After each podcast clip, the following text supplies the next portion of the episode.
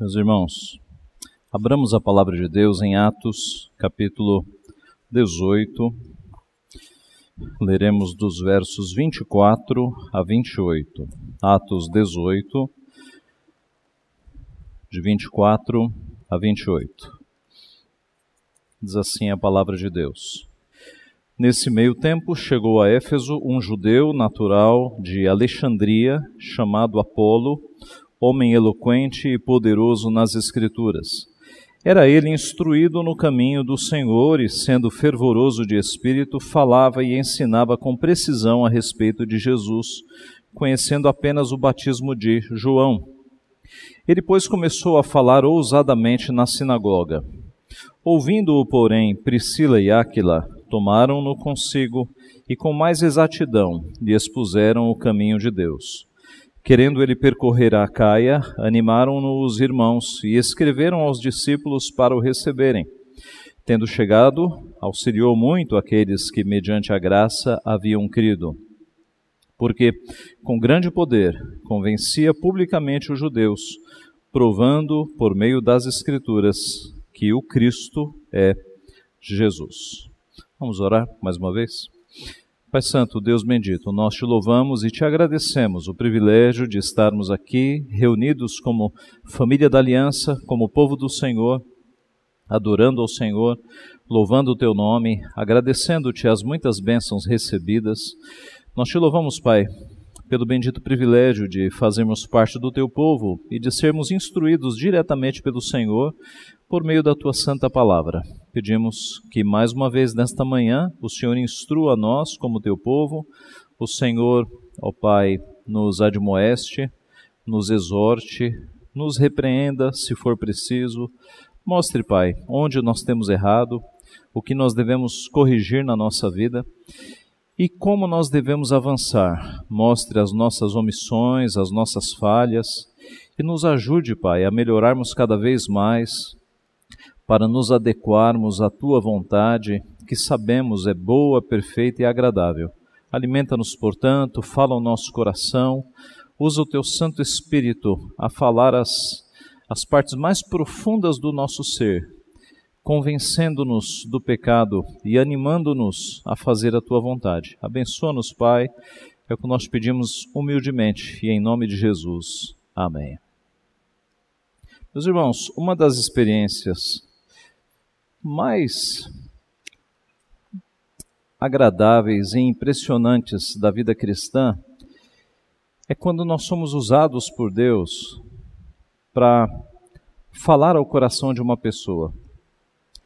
É quando alguém está triste, desconsolado, sem esperança na vida, e Deus te usa para levar uma palavra para aquela pessoa. E eu não estou falando de pastor, de presbítero, eu estou falando de crentes de uma forma geral. Deus nos usa como crentes. É, experiências assim são de fato aprazíveis, é o que nós chamamos de prazeres espirituais. Quando vocês, adolescentes, têm lá um colega na escola, uma colega que está com pensamentos de morte, e você tem a chance de dar uma palavra que enche o coração de esperança e aquele, aquele colega ou aquela colega mudam de opinião. É você, adulto, que percebe alguém próximo de você que está sem esperança na vida e você leva uma palavra de Deus e aquela pessoa percebe que existe um Deus, que existe salvação, que existe esperança. Esses momentos são muito prazerosos. Né? Nós percebemos que Deus está falando conosco. Momentos que às vezes nós é, temos a impressão e, e temos, na verdade, certeza de que se não fosse Deus, nós nem nos lembraríamos de alguns versículos. E os versículos começam a pulular na nossa mente. Deus nos mostrando o que falar. É um privilégio, meus irmãos, nós sermos usados por Deus. O texto que nós temos diante de nós nesta manhã relata o começo da terceira viagem missionária. Paulo terminou a segunda viagem missionária e ele está começando a terceira e última viagem missionária. E começa falando de Apolo. Apolo é um personagem muito impressionante no Novo Testamento. E o relato que nós temos aqui, focando justamente nesse personagem, neste homem, né, que, que fez parte da, ali da pregação do Evangelho no primeiro século, mostra um homem que foi muito usado por Deus na pregação do Evangelho, no consolo dos irmãos, animando os irmãos, um homem muito usado, muito usado. Eu gostaria de, justamente nesta manhã, com base na vida de Apolo, no quanto ele foi usado por Deus, aplicar as características dele na nossa vida, para que nós entendamos quais são as características, e esse é o tema, quais são as características de alguém que é usado por Deus. Como é que você pode se preparar para ser cada vez mais usado por Deus? Quais são as características que você tem que cultivar na tua vida? E a primeira delas é o conhecimento. É o conhecimento da Bíblia. Note, o Espírito Santo pode fazer você se lembrar de textos bíblicos, desde que você já os tenha lido, não é? O Espírito Santo não vai ficar te dando textos que você nunca leu ou você nunca conheceu. Ele vai te fazer lembrar, isso com certeza. O nosso texto começa no versículo 24, dizendo: Nesse meio tempo chegou a Éfeso um judeu natural de Alexandria, chamado Apolo, homem eloquente e poderoso nas Escrituras. 25. Era ele instruído no caminho do Senhor, sendo fervoroso de espírito, falava e ensinava com precisão a respeito de Jesus, conhecendo apenas o batismo de João. Ah, o texto nos mostra que Paulo não está aqui. Paulo está viajando, Paulo não aparece nessa passagem. Paulo está viajando. E quem vai aparecer nesta passagem é Apolo, Priscila e Áquila. Estes são os nossos irmãos que estão envolvidos neste texto. Apolo é um nome que é uma forma abreviada de Apolônio. Apolônio. Ele havia nascido em Alexandria, que ficava no Egito. Alexandria, meus irmãos, era no Egito um centro de educação e de filosofia. Se tinha um lugar no Egito que acumulava filosofia, educação, conhecimento e saber, era Alexandria. E havia muitos judeus morando em Alexandria naquela época. Os estudiosos estimam que havia cerca de um milhão de judeus residindo ali em Alexandria. Tanto que 200 anos antes de Cristo, surgiu ali a primeira tradução do Antigo Testamento para o grego, a chamada Septuaginta, ou versão dos 70, uma alusão aos 70 tradutores, né, que pegaram o Antigo Testamento e traduziram para o grego. Foi feito ali em Alexandria. E por ser então de Alexandria, Apolo carregava toda essa bagagem cultural. Ele era um homem muito culto, familiarizado tanto com a cultura grega, que era a cultura dominante da época, quanto com a cultura judaica. Tudo indica que Apolo tenha conhecido Jesus Cristo, ou tenha conhecido a fé em Cristo, através de alguém que tenha voltado do Pentecostes. Por quê? Porque lá no, no Pentecostes, Atos capítulo 2, naquela lista de nações, você tem lá judeus do Egito. Judeus do Egito. Então, quando esses judeus do Egito voltaram para o Egito, voltaram para Alexandria, a opinião dos estudiosos é que foi aí que Apolo deva ter conhecido o Evangelho. Está lá em Atos 2,10, judeus do Egito. Apolo é descrito aqui no texto como um homem eloquente, falava muito bem, poderoso nas Escrituras, conhecia o Antigo Testamento, instruído no caminho do Senhor, fervoroso de espírito e que falava e ensinava sobre Jesus. Meus irmãos, essa é a primeira, esse é o primeiro tópico. Se você quer se preparar para ser cada vez mais usado por Deus, você tem que ter conhecimento. Você tem que conhecer as escrituras. Todo discípulo de Cristo deve ser um profundo conhecedor das escrituras. Nosso Senhor Jesus Cristo disse: "Errais não conhecendo as escrituras e nem o poder de Deus". Apolo ele era poderoso nas Escrituras e por isso fervoroso de espírito. Ele conhecia as Escrituras e o poder de Deus. O profeta Oséias, lá em Oséias 6, disse: boca de Deus, né? Deus disse por ele: Pois misericórdia quero e não sacrifício, e o conhecimento de Deus mais do que holocaustos. O conhecimento de Deus mais do que holocaustos. Então a primeira coisa que alguém pretende, que alguém que pretende ser usado por Deus deve buscar é conhecer mais a Bíblia, conhecer mais a palavra de Deus, conhecer as divisões da Bíblia, a sua estrutura, conhecer os principais eventos da Bíblia, conhecer os principais nomes da Bíblia, as principais doutrinas. Meus irmãos, nós temos muita informação secundária, terciária e até inútil na nossa mente. É?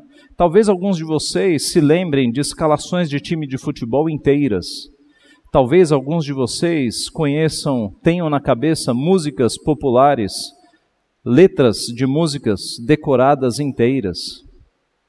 Nós temos muita informação na nossa mente. A questão é o quanto de informação bíblica você tem aí no seu no seu disco, né, na sua cabeça, no seu HD da sua memória. O quanto de Bíblia tem aí? Você tem muita coisa, muitos assuntos. Assuntos da tua profissão, assuntos da tua escola, mas o quanto tem de Bíblia? O quanto tem de doutrina? Se você quer ser usado por Deus, você tem que encher a tua cabeça e o teu coração de coisas da Bíblia. E você vai fazer isso como? Lendo a Bíblia. Lendo a Bíblia diariamente. Leia a Bíblia inteira, mas não leia rápido para dizer li a Bíblia inteira. Leia devagar. Como diz um pastor, leia saboreando cada frase, cada palavra. Leia devagar, entendendo, meditando. E Deus vai falar com você e você vai entender qual é o plano de Deus para a tua vida. Quanto mais você lê a Bíblia, mais você conhece a Deus e, por consequência, mais você se conhece, porque você conhece aquele que te criou.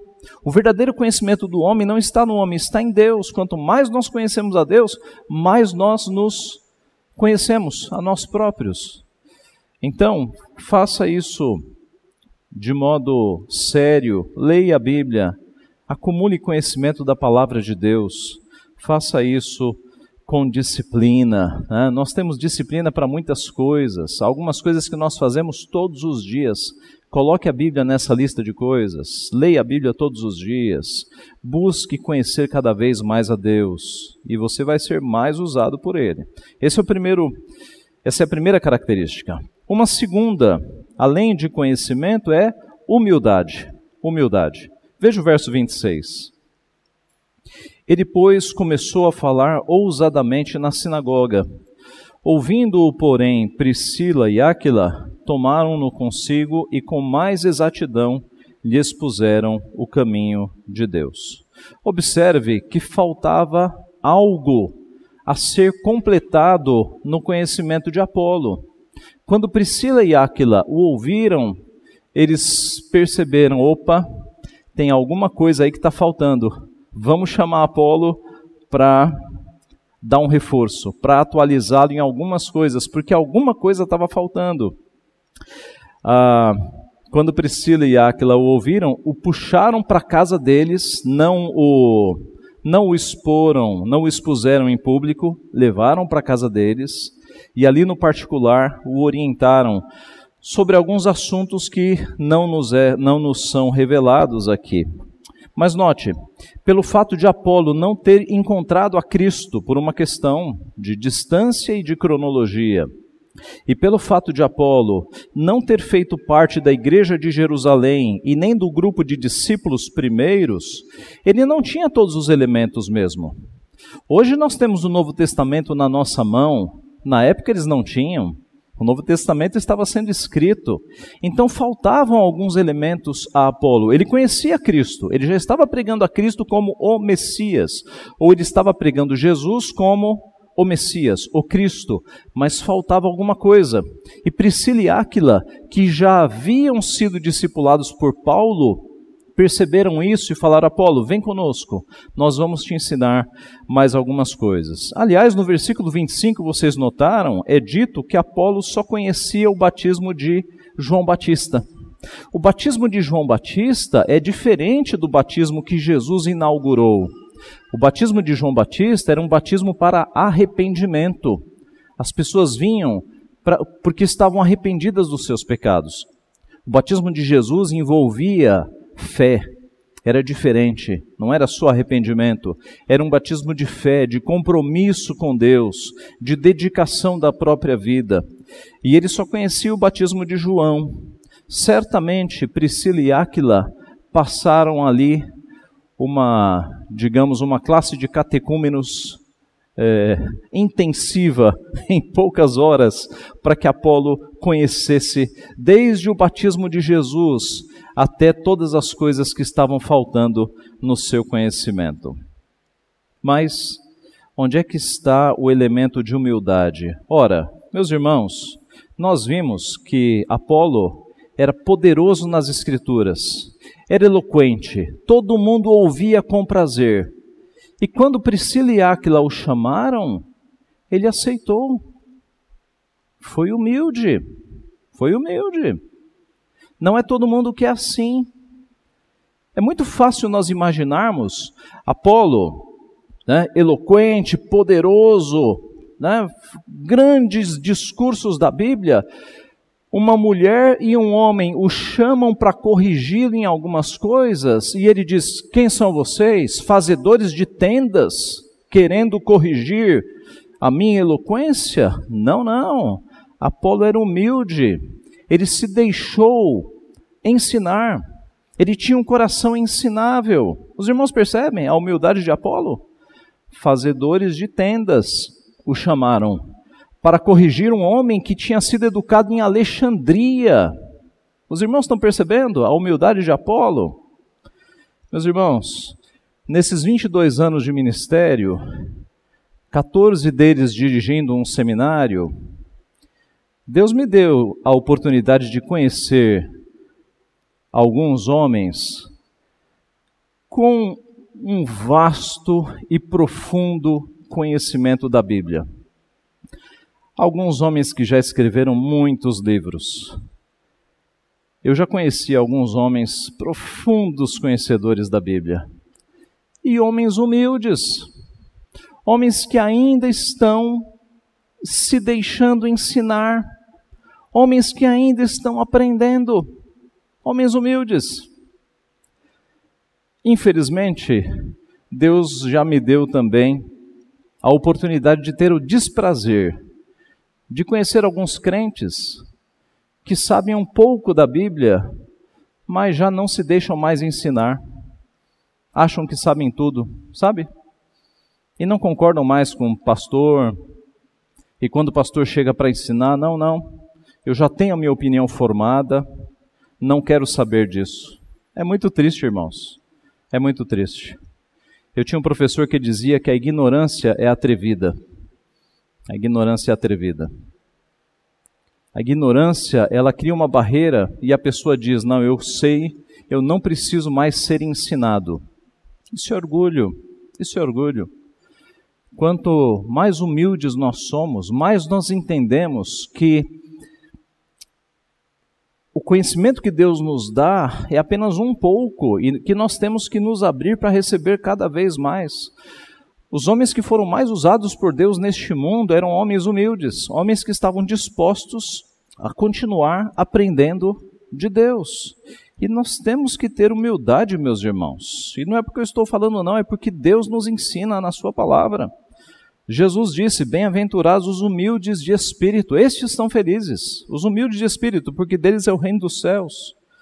Paulo escrevendo aos Coríntios, capítulo 1, Deus escolheu as coisas humildes do mundo e as desprezadas, aquelas que não são, para reduzir a nada as que são. São os humildes que são usados para quebrar os arrogantes. Tiago 4,6, citando muitas vezes esse versículo, né? Deus resiste aos soberbos, mas dá graça aos humildes. Sabe o que Deus faz com indivíduos soberbos? Deus quebra Deus abate.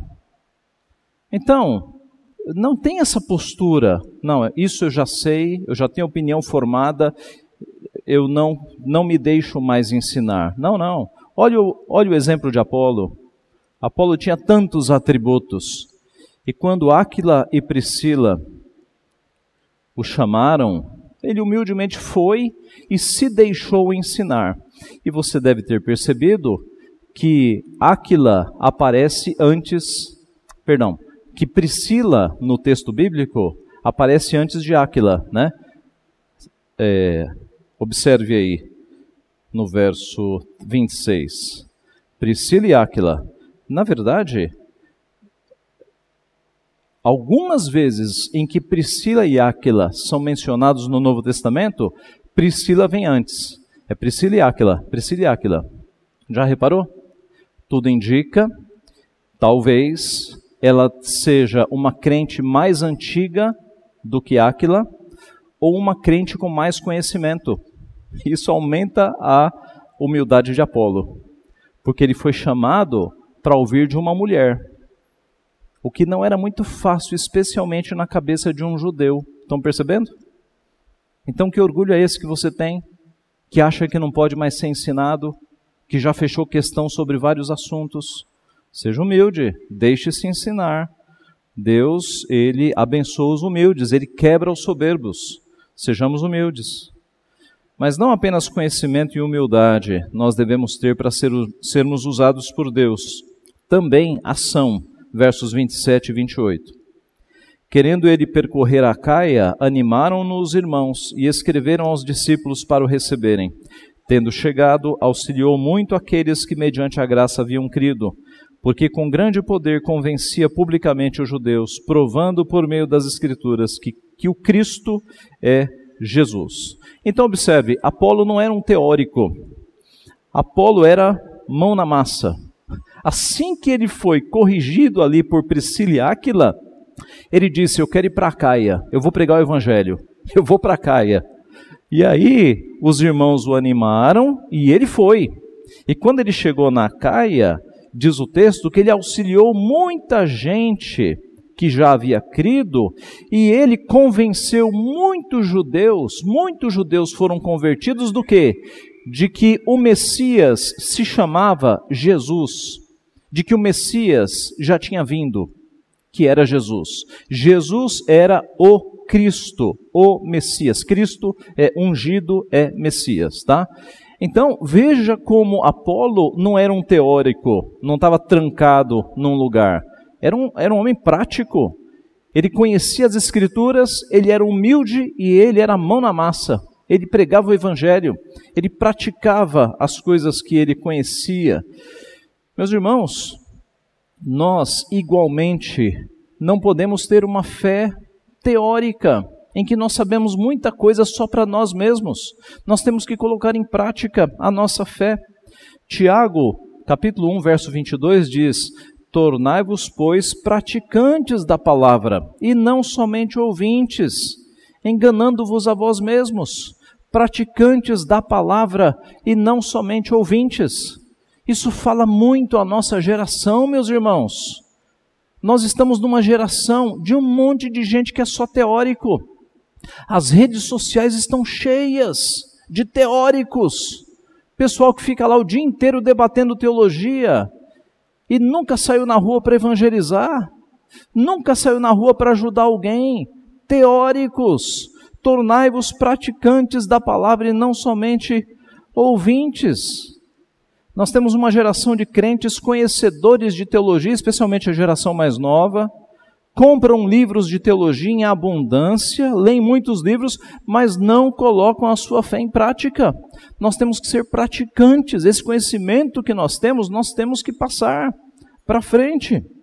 Jesus não disse: Ide, portanto, comprem livros de todas as livrarias, a ordem foi bem mais prática e bem mais pessoal, não foi?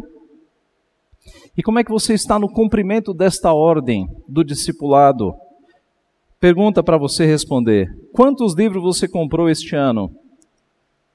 E quantos discípulos você já fez na tua vida? Na vida inteira. Quantos discípulos na vida inteira? Veja, eu não estou dizendo para você parar de comprar livro. Vocês me conhecem. A gente está, aliás, num curso de livros, não é? Mas você tem que equilibrar as coisas. Você tem que sair mais para a vida, mais para a rua, para falar com as pessoas, sair da frente do computador, pregar o evangelho, ajudar as pessoas. Você tem que pôr em prática as coisas que você está aprendendo, senão você vai se tornar apenas um ouvinte da palavra e não um praticante. Você tem que equilibrar as coisas na tua vida e dá tempo ainda, né? Porque eu estou falando especialmente para a geração mais jovem.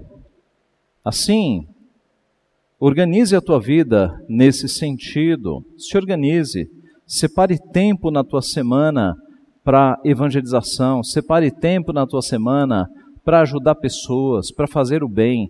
Não fique esperando pela igreja. É muito cômodo você colocar a culpa na igreja. Ah, quando a igreja fizer um trabalho eu participo. Isso é cômodo, irmãos. No Novo Testamento eu não vejo a igreja primitiva organizando trabalhos para os crentes evangelizarem. Não vejo. Os crentes se dispersavam e evangelizavam. Eu não vejo na igreja primitiva os crentes esperando a igreja organizar um trabalho de ajuda ao próximo. Os crentes ajudavam o próximo. É, cada crente é um missionário neste mundo, individualmente, porque você alcança áreas que a igreja como instituição não alcança. O teu trabalho, a tua família, a tua vizinhança, você está ali em locais que Deus te colocou que eu não consigo chegar. É você que está lá. Você é o missionário. Você tem que agir ali. Então haja, vamos ser praticantes da palavra.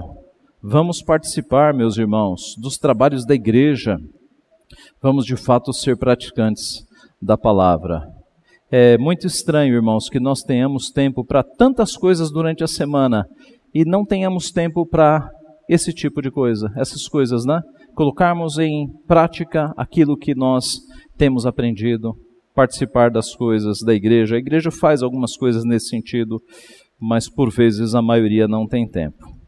Então, pratique o teu cristianismo, viva a vida cristã, torne-se praticante da palavra e não somente ouvinte. Concluindo, meus irmãos, eu retorno ao começo. É uma das maiores alegrias da vida cristã quando você é usado por Deus quando você dá uma palavra para uma pessoa e você percebe que Deus te usou para alcançar aquela pessoa. E na medida em que você conhecer mais a Bíblia, você vai ser mais usado. Na medida em que você for mais humilde, você vai ser mais usado. Deus não costuma usar soberbos, não. Na verdade, Deus usou até uma mula, não é? Deus usa até mulas. Mas foi extraordinariamente ordinariamente, naturalmente, ele usa os humildes para envergonhar até os soberbos. Então, seja uma pessoa humilde, tenha um coração ensinável. Seja uma pessoa humilde, você vai ser mais usado. E seja uma pessoa de ação, né? Equilibre aí a tua vida. Continue lendo livros, boa teologia, mas se preocupe com isso. Eu estou colocando em prática aquilo que eu tenho aprendido eu tenho ajudado pessoas, eu tenho passado meu conhecimento à frente. Meus colegas da escola, quais quais deles eu devo me preocupar mais, eu devo me aproximar mais, né? Estou falando agora os adolescentes e as crianças. Aproxime-se, Deus vai te usar de formas que você não sabe, mas Deus vai te usar. Confie nisso. Que Deus nos abençoe, meus irmãos.